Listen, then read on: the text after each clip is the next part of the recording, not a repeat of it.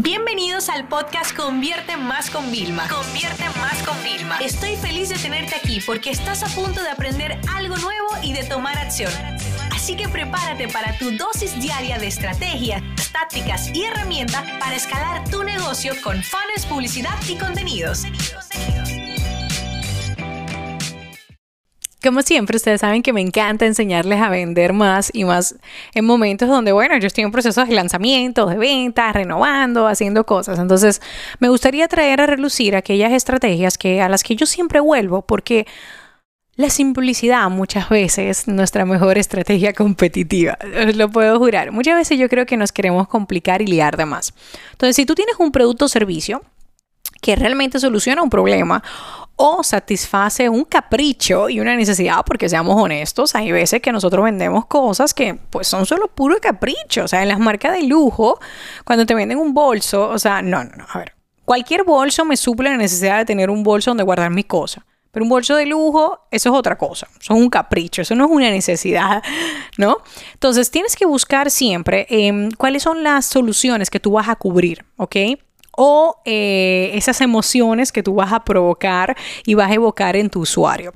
El mercado está en constante cambio, por lo que tú tienes que mantener a tu usuario siempre interesado, tienes que estar innovando, tienes que estar creando. Entonces, una de las primeras estrategias que realmente a mí me ayudó es a no vender de forma masiva y a todos mi producto o mi servicio, sino enfocar la venta según los avatares a los que yo quiero llegar. Ojo, no nos equivoquemos, ¿eh? nosotros hacemos muchos experimentos y nosotros eh, no es que al 100% del día vendemos siempre de forma personalizada, ¿no? Yo tengo mis campañas generales, que son las que más facturan, y luego como parte de yo escalar, yo saco otras campañas aparte específica por nicho para seguir facturando de forma general con un mensaje más global, más enfocado a, a problemas generales y luego seguir enfocado en algunos nichos para escalar. Bien, entonces necesitamos entender si me dirijo a un agente junior o senior. ¿ok?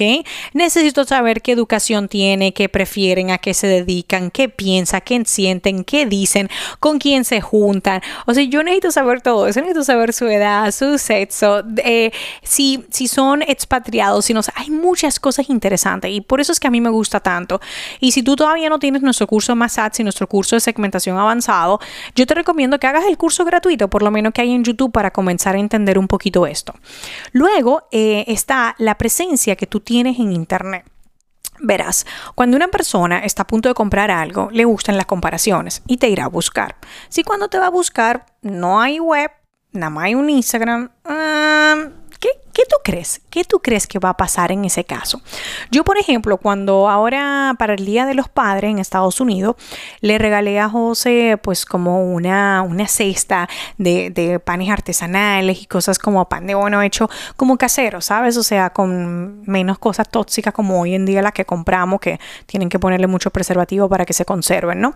Porque dentro de los regalos que había me parecía que eso era bonito. Yo, de verdad, yo no busqué esa marca. ¿Sabes por qué no busqué si existía ni nada? Por una sencilla razón. Si lo hubiera encontrado por un hashtag relacionado, por un anuncio, lo hubiera hecho, porque no sé. Pero como yo solo vi a mi realtor que lo puso, que había comprado un pan de esas personas y yo ya le vi que ya lo subió, que el pan le llegó y le pregunté y estaba bueno, ya yo no necesité ir a validar. Entonces ten en cuenta esto, si tú quieres llegar a personas nuevas, que no es una persona que le ha referido tu negocio, tú necesitas esa credibilidad, ganártela con el posicionamiento. Número tres, el contenido de valor realmente, señores. Yo estoy cansada de repetirle una y otra vez, pero es como si usted no se le clava. Dice, no, no puede ser que el contenido venda. Sí, responder a dudas, hacer dinámicas, eh, adelantarte a lo que necesita la audiencia. Imagínate esta situación. Va a venir el Día del Padre, ¿no? Entonces las personas necesitan saber qué le van a regalar porque ustedes no se imaginan lo difícil que es para José y para mí regalarnos, porque como nosotros somos como súper independientes y uno, pues si yo me quiero comprar eso, pues yo me lo compro, ¿no? Y luego le digo, mira mi amor, lo que me compré con ilusión, pues es difícil cuando llegan estos momentos ver qué regalo, aparte del emocional, que yo soy muy de regalos emocionales y especiales, tú vas a darle a una persona, ¿no? Entonces, si una empresa empezara como a recomendar y hacer packs y tal, ahí es donde hay. Entonces eso es educación. Cuando yo, por ejemplo, lo que le conté, que compré el hornito brava, bueno, hornito, el horno, el horno brava para cocinar, fue porque tenían recetas educativas. Entonces, todas las empresas que puedan educar ya van a tener un punto a favor. Entonces siempre realiza publicaciones también, eh, preguntándole a las personas qué, reto tienen, qué les gustaría, qué nuevo producto quieren que tú lances. Aunque tú no puedas lanzar ni un producto ahora, tú tienes que saber qué es lo que está esperando a la gente. Porque yo la mayoría de veces, miren señores, me pasa todo el tiempo. Cada vez que voy a actualizar un curso, ya lo hemos actualizado, pero mandamos una encuesta. Oye, ¿qué te gustaría tener en la actualización del curso? Y yo te puedo decir que el 80% de las cosas que preguntan que quieren que, que en el curso, ya están en el curso.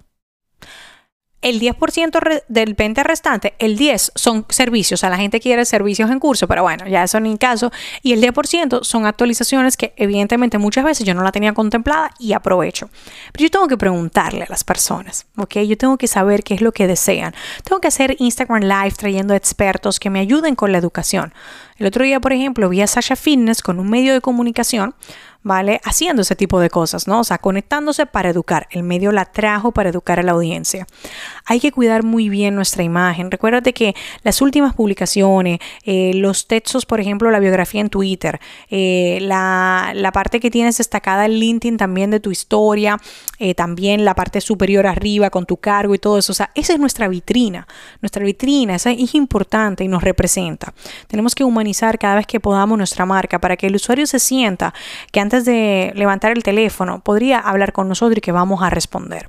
Sobre todo tenemos que siempre ofrecer la máxima calidad aunque no nos gusten los resultados de algunas encuestas, pues tenemos que escuchar a nuestros clientes para poder eh, mejorar la atención, ¿vale? Yo cuando veo a alguien que no está satisfecho, de una vez como que le muevo, ¿no? Eh, por eso eh, cuando hacemos soporte, la típica carita, oye, ¿cómo te funcionó este servicio? ¿Cómo te sientes? O sea, todo eso va a ayudar, no solo quizás para que mi líder de soporte evalúe al equipo que lo hace, sino realmente para entender cuál es la satisfacción, el grado de satisfacción de mis clientes. Yo, por ejemplo, no es que ya soy súper clienta de Amazon, es que yo estoy moldeando todo lo que puedo de Amazon para mi negocio. O sea, yo quiero que mi escuela de marketing sea el Amazon de la formación online. O sea, yo estoy como muy obsesionada con el tema de Amazon, pero es que de verdad, usted no se imagina cómo yo y muchas personas, incluida tú, o sea, nos sentimos respeto a la marca. ¿Qué es lo que representa Amazon? Yo quiero que mi negocio, la gente se sienta igual de especial. Y para eso todo esto es parte del proceso de venta. Quizá te estabas esperando estrategia de mira, tienes que hacer un funnel, tienes que hacer lo otro. No, escúchame, nosotros somos expertos en funnel y en publicidad, pero a mí de nada me vale enseñarte a hacer todo eso si tú no tienes la base, la base, la base de la venta, que es la parte realmente de humano. Recuérdate que tú cuando haces marketing, haces publicidad, lo haces tú o tu equipo como humanos para otros humanos que son los que te van a comprar. Sesión se acabó y ahora es tu turno de tomar acción. No te olvides suscribirte para recibir el mejor contenido diario de marketing, publicidad y ventas online.